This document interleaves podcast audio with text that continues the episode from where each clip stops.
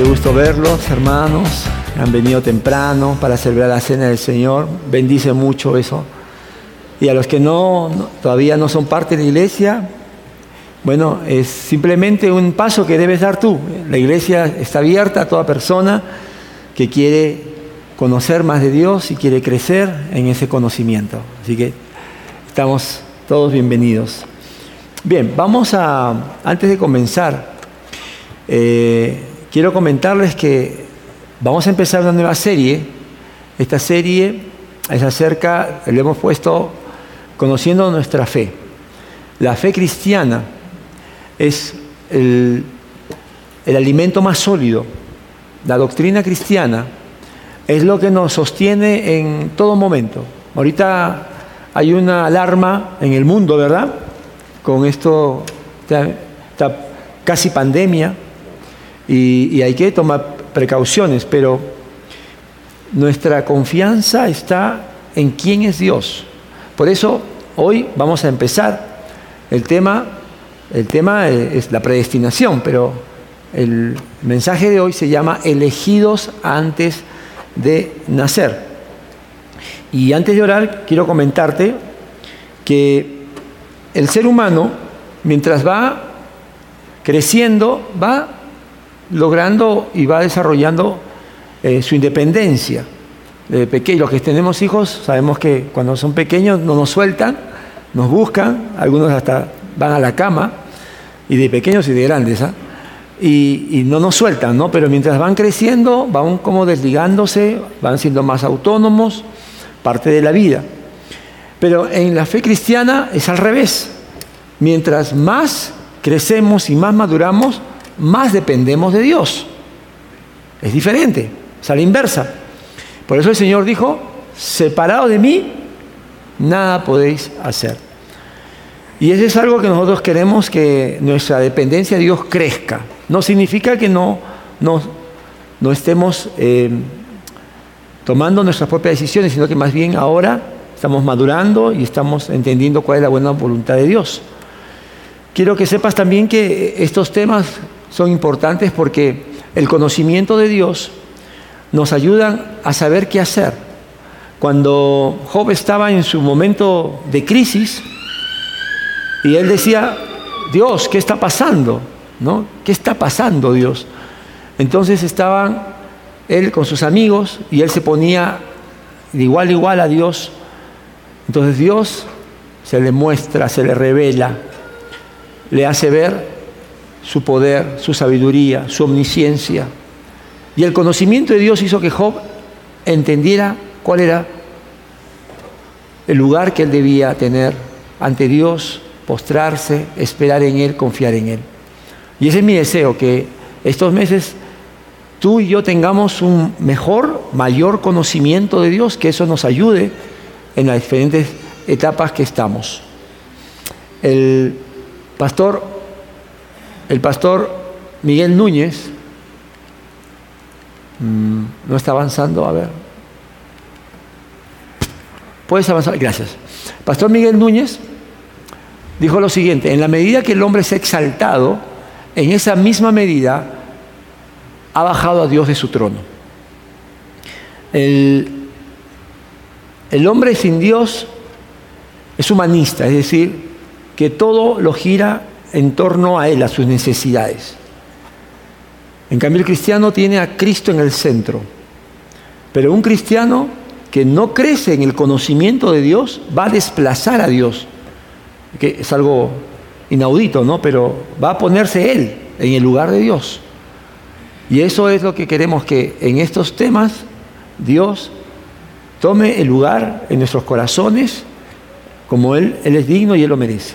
Vamos a orar. Señor, una vez más te pedimos tu auxilio, tu asistencia, porque tu palabra, Señor, es lo que nosotros necesitamos para crecer. Y que tu Espíritu Santo, que, Señor, has derramado en nuestras vidas, nos guía a toda verdad. Y te pedimos también, Señor, por una respuesta a nuestra necesidad. Queremos conocerte más. Pero tú sabes, Señor, que somos de polvo. Y aquí, Señor, hay mucho pueblo. Y cada uno tiene una carga, una necesidad. Dios, ayúdanos a entender que tú llevaste todas nuestras cargas. Por eso nos pide, Señor, que llevemos nuestra cruz para que seamos tus discípulos. En el nombre de Jesús, amén. Bien, el pasaje principal es el Salmo 139, pero antes quiero que abras por favor tu Biblia en Romanos capítulo 8 y vamos a leer los versículos 29 y 30. En Romanos capítulo 8, el versículo 28 creo que es uno de los versículos que más decimos cuando las cosas no van como nos como pensamos, como queríamos, decimos, bueno, a los que aman a Dios todas las cosas nos ayudan a bien, ¿no?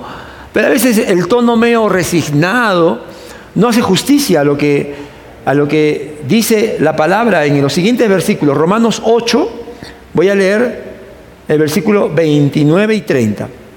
Dice, porque a los que Dios conoció de antemano, también los predestinó a ser transformados según la imagen de su Hijo para que Él sea el primogénito entre muchos hermanos. A los que predestinó también los llamó. A los que llamó también los justificó.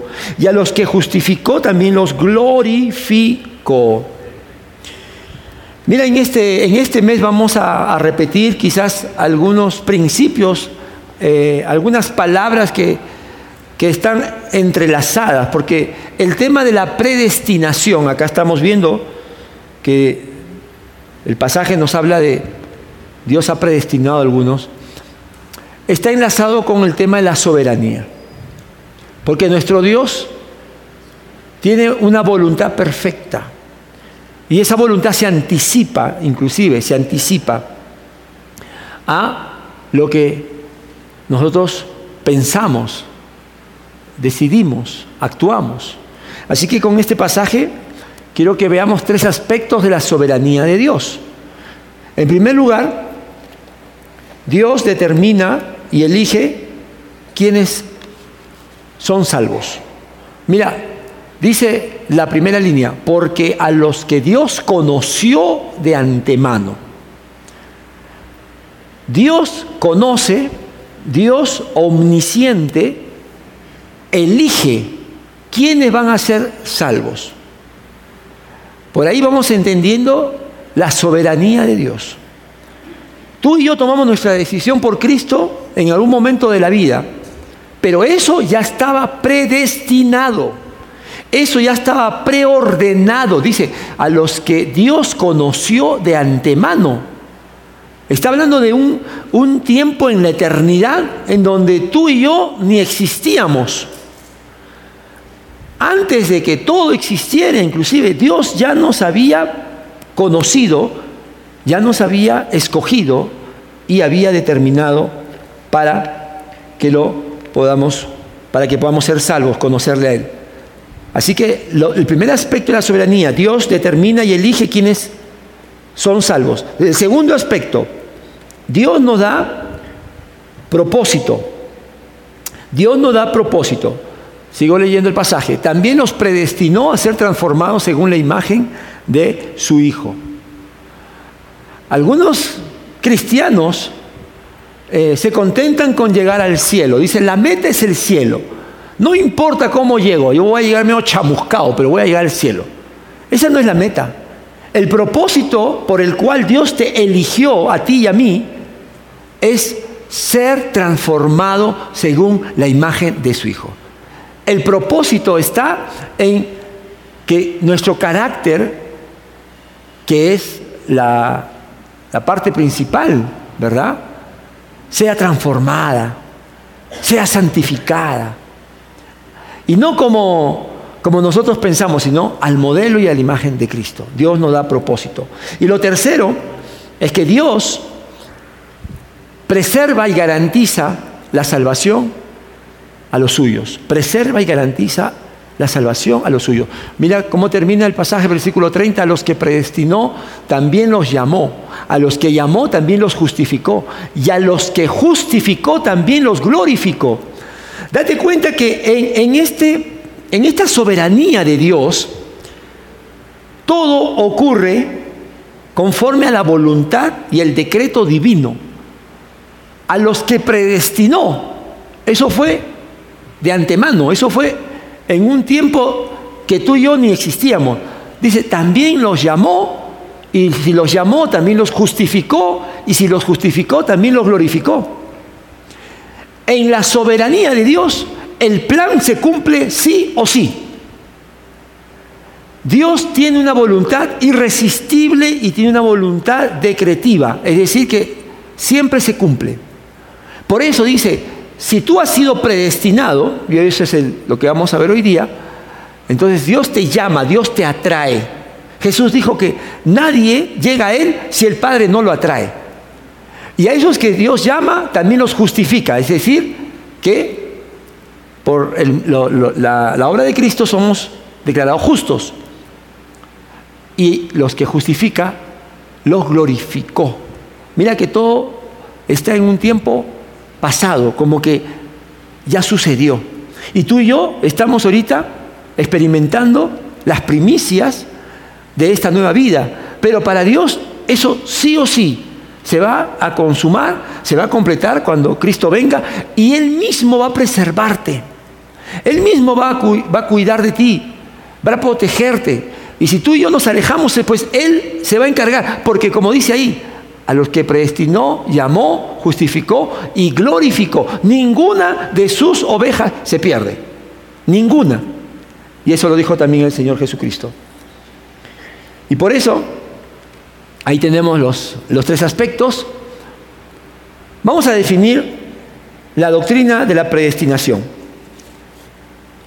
He buscado la manera más sencilla de hacerlo porque hay algunas algunos términos a veces un poquito complicados, pero para empezar, predestinación viene del griego proorizo, que significa marcar de antemano o predeterminar. Está en el pasaje de Romanos 8 y en otros pasajes más.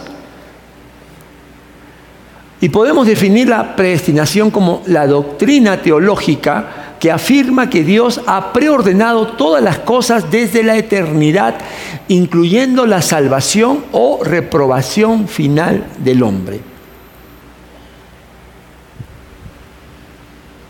Dios no está improvisando con nosotros. Dios no está como los hombres eh, tomando nuestra vida con como un experimento. Dios no está, no, no nos ve como, como esos ratoncitos de laboratorio. No, Dios tiene un plan. Y Dios está cumpliendo su voluntad. Bueno, para esto tenemos que conocer, y los días jueves vamos a hablar de la voluntad de Dios, que hay una voluntad de Dios que se llama decretiva, que se cumple, es un absoluto de Dios, y hay una voluntad de Dios que nos da el libre albedrío y donde ahí nosotros podemos salirnos quizás de su voluntad, eh, alejarnos de Él, pero el Señor finalmente cumple su voluntad decretiva para siempre. Y en el pasaje ahora sí que vamos a leer, te invito a que abras el Salmo 139, vamos a ver el tema que le hemos llamado elegidos desde antes de nacer. Salmo 139. Vamos a, a leer del versículo 13 al 18. Dice la palabra de Dios, Salmo 139, habiendo hecho esta pequeña introducción, dice el salmista, el rey David, dice, tú creaste mis entrañas, me formaste en el vientre de mi madre, te alabo porque soy una creación admirable tus obras son maravillosas y esto lo sé muy bien. Mis huesos no te fueron desconocidos cuando en lo más recóndito era yo formado, cuando en lo más profundo de la tierra era yo entretejido. Tus ojos vieron mi cuerpo en gestación, todo estaba ya escrito en tu libro. Todos mis días estaban diseñando, aunque no existía uno solo de ellos. Cuán preciosos, oh Dios, me son tus pensamientos, cuán inmensa es la suma de ellos. Si me propusiera contarlos, sumarían más que los granos de arena, y si terminara de hacerlo, aún estaría a tu lado. Tú sabes que los salmos tienen diferentes enfoques. Este es un salmo teológico. Es un salmo que eh, va describiendo los atributos de Dios. Por ejemplo, del versículo 1 al versículo 6, David reconoce la omnisciencia de Dios. Mira lo que dice el versículo 4 para que tengas una pequeña idea. No me llega aún la palabra a la lengua cuando tú, Señor, ya la sabes toda. Bueno, algunas mamás tienen este poder también, ¿no? Leen la mente de los hijos. Pero aquí está diciendo David que él reconoce que Dios lo sabe todo, que Dios puede leer sus pensamientos. ¿Tú sabías que Dios puede leer tus pensamientos? El diablo no puede leer tus pensamientos. Ese es un atributo solo de Dios. Pero Dios sí puede saber qué piensas, cómo te sientes. Dios, yo no puedo ver qué piensas ahorita, pero Dios sí. Del versículo 7 al versículo 12, David reconoce la omnipresencia de Dios. Mira el versículo 7. ¿A dónde podría alejarme de tu espíritu? ¿A dónde podría huir de tu presencia? 8. Si subiera al cielo, ahí estás tú. Si tendría mi lecho en el fondo del abismo, también estás allí, etcétera, etcétera. Cuando llegamos a los versículos 13 al 18, David entrelaza todas este, estas verdades, la omnisciencia, la omnipresencia, y ahora va a añadir la sabiduría, la soberanía de Dios, porque los, los atributos de Dios todos están en perfecta armonía. En primer lugar vamos a ver entonces que David está hablando de su concepción y su nacimiento, como también de la nuestra, y que él dice, fuimos maravillosamente creados con amor, poder y soberanía divina. Eso es lo que vamos a ver, versículo 13 al 15. Tú creaste mis entrañas, me formaste en el vientre de mi madre. Te alabo porque soy una creación admirable. Tus obras son maravillosas y esto lo sé muy bien. Mis huesos no te fueron desconocidos cuando en lo más recóndito era yo formado, cuando en lo más profundo de la tierra era yo entretejido. Mira lo que David está expresando. David era un, hombre que creía en Dios, pero él tenía que crecer en ese conocimiento. Y en este salmo, él reconoce la maravillosa creación de Dios. Él es esa maravillosa creación. Ahora, un momento, detente. No pienses que David es un, orgulloso de su físico. No, no. Él no alaba tanto a Dios por, su contextura o por su apariencia. Él lo alaba por su cuidadoso, eh, por esa creación cuidadosa que ha tenido, amorosa, porque él reconoce que cuando él todavía ni era consciente, ya Dios dice ahí, lo creó en las entrañas. En el hebreo dice riñones, dando a entender que era lo más profundo de, de su ser. Me formaste en el vientre de mi madre. Te alabo porque soy una creación admirable. David está alabando a Dios por el don de la vida y también porque él reconoce que ¿quién puede dar vida de una manera tan complicada? ¿Quién puede entretejer todos los tendones? ¿Quién puede hacer que una, eh, la unión de un espermatozoide con un óvulo pueda finalmente dar una, un, todo un cuerpo completo, ordenado, solo Dios. Hermanos, esto es algo que el Señor le revela a David. Recuerda, todo está en la soberanía de Dios. David era un, acuérdate, él era un, fue un pastor muy humilde y para su padre inclusive, él era quizás el hijo menos dotado. Dice la Biblia que cuando vino Samuel a buscar a, Isaí, porque Dios le había dicho que uno de los hijos de Isaí sería ungido como rey, entonces Isaí llamó primero al hijo mayor, claro, a, los más sobresalientes, entonces trajeron pues a los, a los, a los primeros puestos, ¿no? A los más este, fuertes, qué sé yo. Y, al final ninguno de ellos era. Porque para el padre de David, David era el menos capacitado. Mira, imagina, mira, el concepto que tenía aún el mismo padre de, David.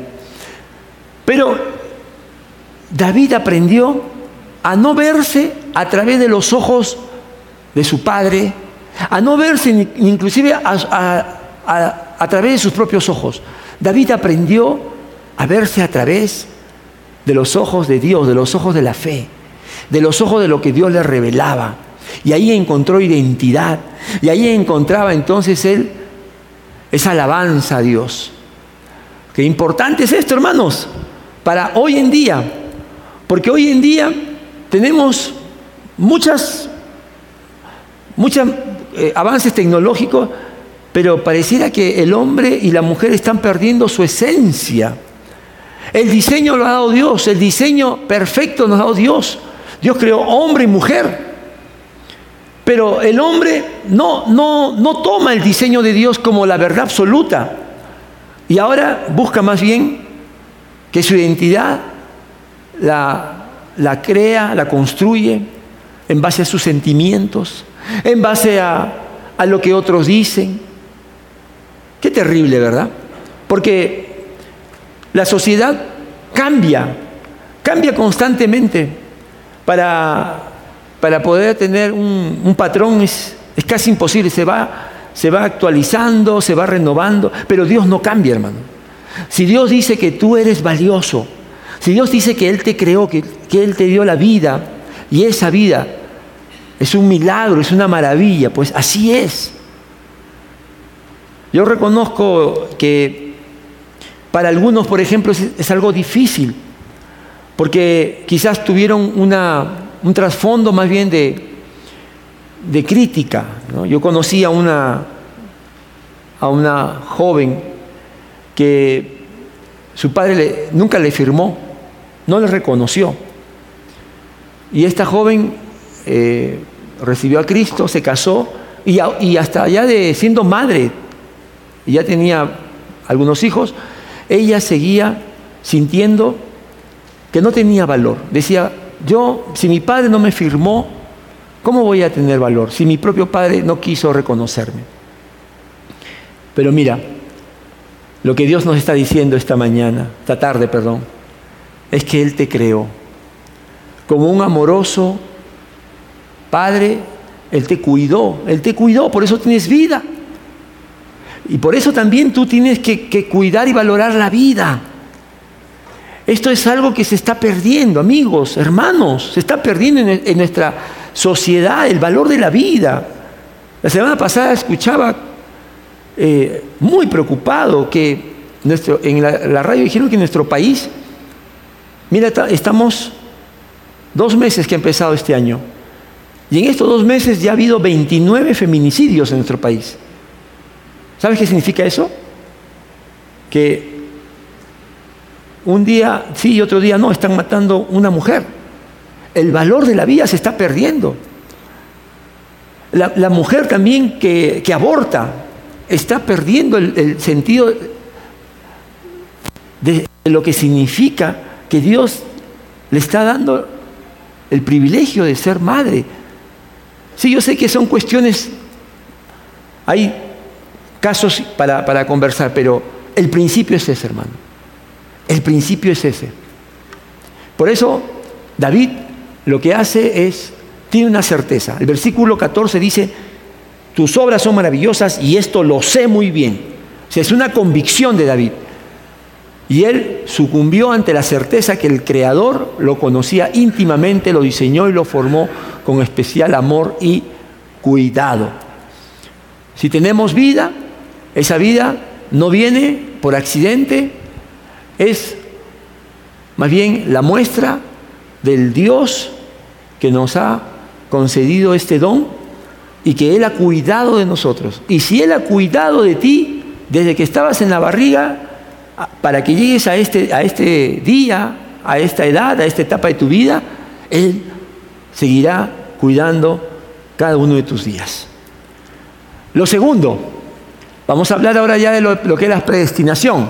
Dios nos eligió para sus propósitos divinos. Versículo 16. Tus ojos vieron mi cuerpo en gestación. Todo estaba ya escrito en tu libro. Todos mis días estaban diseñando, aunque no existía uno solo de ellos. En la Biblia, vamos a ver ahora, la elección de Dios viene siempre acompañado de propósito. Dios cuando elige a alguien, siempre tiene un plan.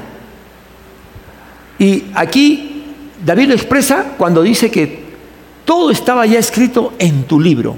Es decir, que David podía decir que si él nació en una familia numerosa con varios hermanos, eso estaba escrito en el libro. Dios lo había predestinado. Si él, por ejemplo, tenía que ser un pastor de ovejas, muchachito, pues eso también estaba predestinado. Y si ahora era rey, y estaba sentado en un trono, pues eso también estaba escrito en el libro. O sea, David reconoce y dice, ¿sabes qué Dios? Tú me estás iluminando mi mente, mi espíritu, para darme cuenta que, bendito Dios, tú estás cumpliendo un plan soberano en mi vida.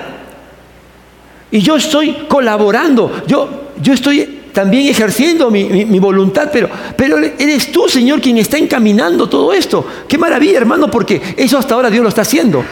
Algunos ejemplos, cuando Dios elige a Abraham, y usted sabe que Abraham fue escogido por Dios para que sea el padre de una nación, la nación de Israel. Y en Génesis 18, 19, Dice, yo lo he elegido para que instruya a sus hijos y a su familia, a fin de que se mantengan en el camino del Señor y pongan en práctica lo que es justo y recto. Así el Señor cumplirá lo que le ha prometido. Sí, Abraham vas a ser padre de una gran nación, pero también tienes un propósito ahora, eres padre y tienes que instruir a tus hijos, a tu casa, sobre mi ley, sobre mi palabra, lo que yo te yo te enseño. Mira qué importante, por ejemplo, ¿cuántos de nosotros cuando escuchamos la palabra de Dios lo compartimos? Como Abraham, como dice acá Dios, para que instruyas a tus hijos y a tu familia. ¿Cuántos de nosotros? Si tú solamente lo escuchas, te quedas guardado, no lo hablas, entonces estarás cumpliendo el propósito de Dios. Segundo, a Jeremías. A ver, en Jeremías también se nota la elección de Dios y el propósito. Dice, eh, antes de formarte en el vientre ya te había elegido, antes de que nacieras ya te había apartado, te había nombrado profeta para las naciones. Tú sabes que Jeremías fue un sacerdote, su familia pertenecía al linaje sacerdotal. O sea que, digamos que por por herencia, ¿no? Él tenía ya un propósito. Él iba a ser, porque en, el tiempo de Jeremías, en el tiempo del antiguo pacto, los únicos que servían eran los de la tribu de Leví. Y Jeremías era parte de esa tribu sacerdotal. Pero Dios tiene otro plan y le dice, tú vas a ser profeta. Sí, me vas a servir, pero tú vas a anunciar y sabemos que Jeremías, su ministerio fue fácil? No, fue muy difícil, porque ese era el propósito de Dios, el plan de Dios. Quizás tú dices, pastor, yo estoy solito en mi casa.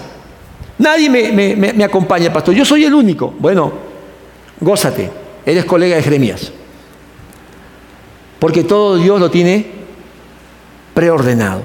Tercero, a los discípulos, Jesús le dice a sus discípulos, en Juan 15, 16, no me escogieron ustedes a mí, sino que yo los escogí a ustedes y los comisioné para que vayan y den fruto, un fruto que perdure. Jesús le está diciendo a sus discípulos, ¿ustedes me escogieron? No, yo los escogí. Porque Jesús es Dios. Y como vimos en Romanos 8, 29, Él conoció de antemano él ya conocía a esos hombres. cuando Él se encarnó. Eso fue un, en un momento de la historia, eh, eh, en, el, en el cronos eh, del hombre, pero Jesús, Dios ya conocía a esos hombres y ya tenía un propósito para ellos. Y ellos, acuérdate, pescadores, publicanos, había de varios de varios oficios, pero Dios los escogió.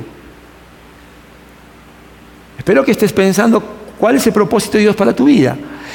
Y a Pablo, el testimonio de Pablo mismo, cuando dice en Gálatas 1, 15, 16, sin embargo, Dios me había apartado desde el vientre de mi madre y me llamó por su gracia. Y cuando Él tuvo bien revelarme a su Hijo para que yo lo predicara entre los gentiles, no consulté con nadie.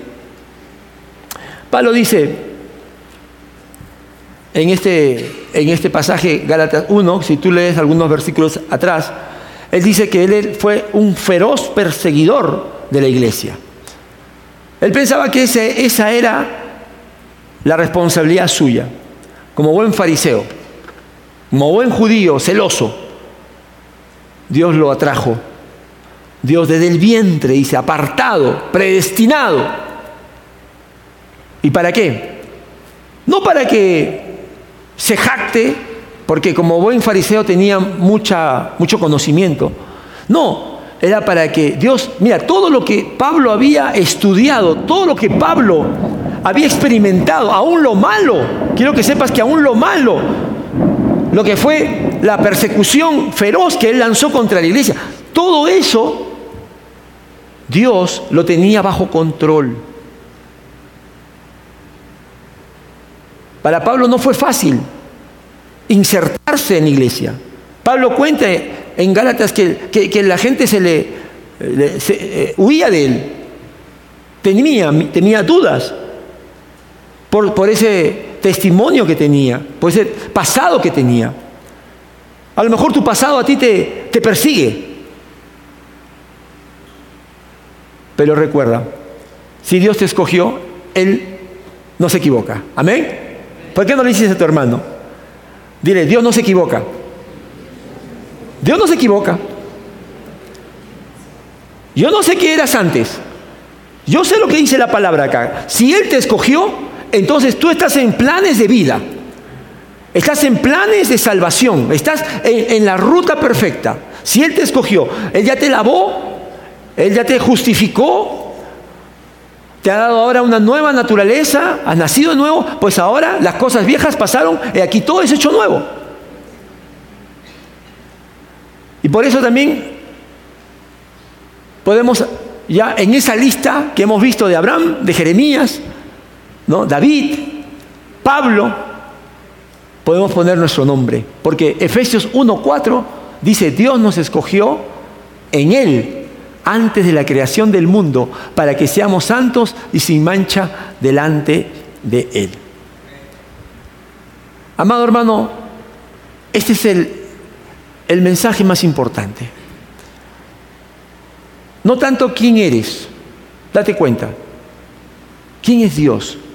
Ese Dios que desde la eternidad escogió a los que habrían de ser salvos por la sangre de Cristo, hoy te está diciendo que Él tiene un plan y un propósito precioso, único, mejor que el que tú tienes. Hermano, si yo te contara, yo cuando, cuando empecé mi, mi, mi vida profesional, mi sueño era ganar el premio máximo de la publicidad. Y estaba bien encaminado, ¿ah? no es por nada, pero modestia aparte, ahí tenía mis, este, mis logros, mis triunfos. Pero yo soñaba con estar un día delante de todos los mejores eh, cerebros creativos del mundo, recibiendo mi trofeo de canes. Y, y, decir, thank you very much, thank you, thank you, thank you. No, la gloria es para Dios. Yo decía, así lo voy a glorificar a Dios. Pero el Señor tenía otros planes. Y, estoy, feliz, ¿sabes por qué? Porque si estás en la voluntad de Dios, estás bien. Estás bien. Yo dejé mi trabajo hace años Y claro que sí hubo temor. Yo una vez he contado mi testimonio, no fue fácil. Yo dudé, dije, no, saqué la cuenta y dije, ni hablar. ¿No? Pero sabes qué, no me arrepiento de esa decisión. Y cuando, tú des pasos de fe y de obediencia para que Dios cumpla su propósito en tu vida, vas a darte cuenta que Dios te va a bendecir mucho más de lo que pensabas. Lo tercero ya, en este pasaje vemos que David expresa entonces confianza, seguridad. Versículo 17 y 18 dice, cuán precioso, oh Dios, me son tus pensamientos, cuán inmensa es la suma de ellos. Si me propusiera contarlos, sumarían más que los granos de arena. Y si terminara de hacerlo, aún estaría a tu lado. Atención que David está diciendo que eso, que eso es lo que él está sintiendo, que eso es lo que él está empezando a entender, son los pensamientos de Dios. No son sus propios pensamientos. Él dice, estos son tus pensamientos y, para mí es algo demasiado grande. Cuán inmensa es, es entender entonces, Señor, quién eres, lo que haces en mi vida. Esa es la respuesta de fe de alguien que, que está escuchando con atención lo que Dios le está mostrando. No sé cómo estás escuchando hoy día, pero David estaba escuchando con, con un deseo de conocer a Dios, que por eso él decía, wow, Señor, entonces yo me rindo porque lo que me estás mostrando es demasiado. Tus pensamientos, Señor, tus planes para mi vida. Y, y él hace una, analogía con, alguien que está en la playa y dice, es como que si yo quisiera contar los granos de arena, me, me faltaría tiempo. Porque lo que yo estoy captando es que, Señor, todo lo haces para mi bien. Todo. Todo tu, tu voluntad, Señor, es perfecta. Y él dice al final, si terminara de hacerlo, es una hipérbole, es una exageración, porque ¿quién puede contar todo? Todo lo, lo grano de arena, pero él, dice, estaría a tu lado. O sea, tengo la confianza y la seguridad de que tú no me vas a abandonar. Ahora, esto para David no, no, es, no es simple, no son simples palabras. Saber que Dios, como decía el versículo 4, ya conocía sus pensamientos, Acuérdate que David, sí, fue un, hombre que sirvió a Dios y a su generación, pero David también tenía una gran debilidad, ¿verdad? ¿Sabías la debilidad de David? Sí, las curvas. Y él no es porque manejaba, no, las otras curvas. Otra debilidad de David, era un mal padre. No sabía corregir a sus hijos. Por eso es que Absalón se, se rebeló. Sin embargo, David dice, Señor, tú me conoces, Señor, tú sabes mis días soleados y sabes mis días de lluvia. Tú sabes, Señor, que te amo y que, estoy dispuesto a servirte, pero también sabes que tengo eh, todavía esta imperfección dentro de mí. Y sin embargo, Él dice, pero Señor, yo me rindo ante tus pensamientos. Yo no temo, Señor, yo no temo, yo, yo quiero más bien que, que tú cumplas tu propósito en mí. Hermano, esto debe darnos a nosotros confianza, seguridad, como decía Romanos 8, 30, eh, porque Dios tiene ya planificado todos nuestros días. Y sabes que nosotros podemos, como David, también en algún momento salirnos de su voluntad. Claro que sí, y lo hacemos todos los días. Cuando no buscamos a Dios y, decidimos por, vista, nos salimos de la voluntad de Dios y luego venimos eh, pidiendo ayuda al Señor. Pero ahí está la soberanía, por eso la confianza. Dios estará conmigo. Dios estará conmigo. Mira, David podía decir, Señor, yo tengo confianza porque ahora soy rey, ahora tengo esposa, hijos, qué sé yo. No, pero él no dice eso.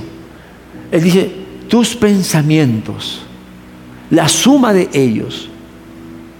Esa voluntad sobre mi vida es la que me permite descansar. Yo me, me gozo.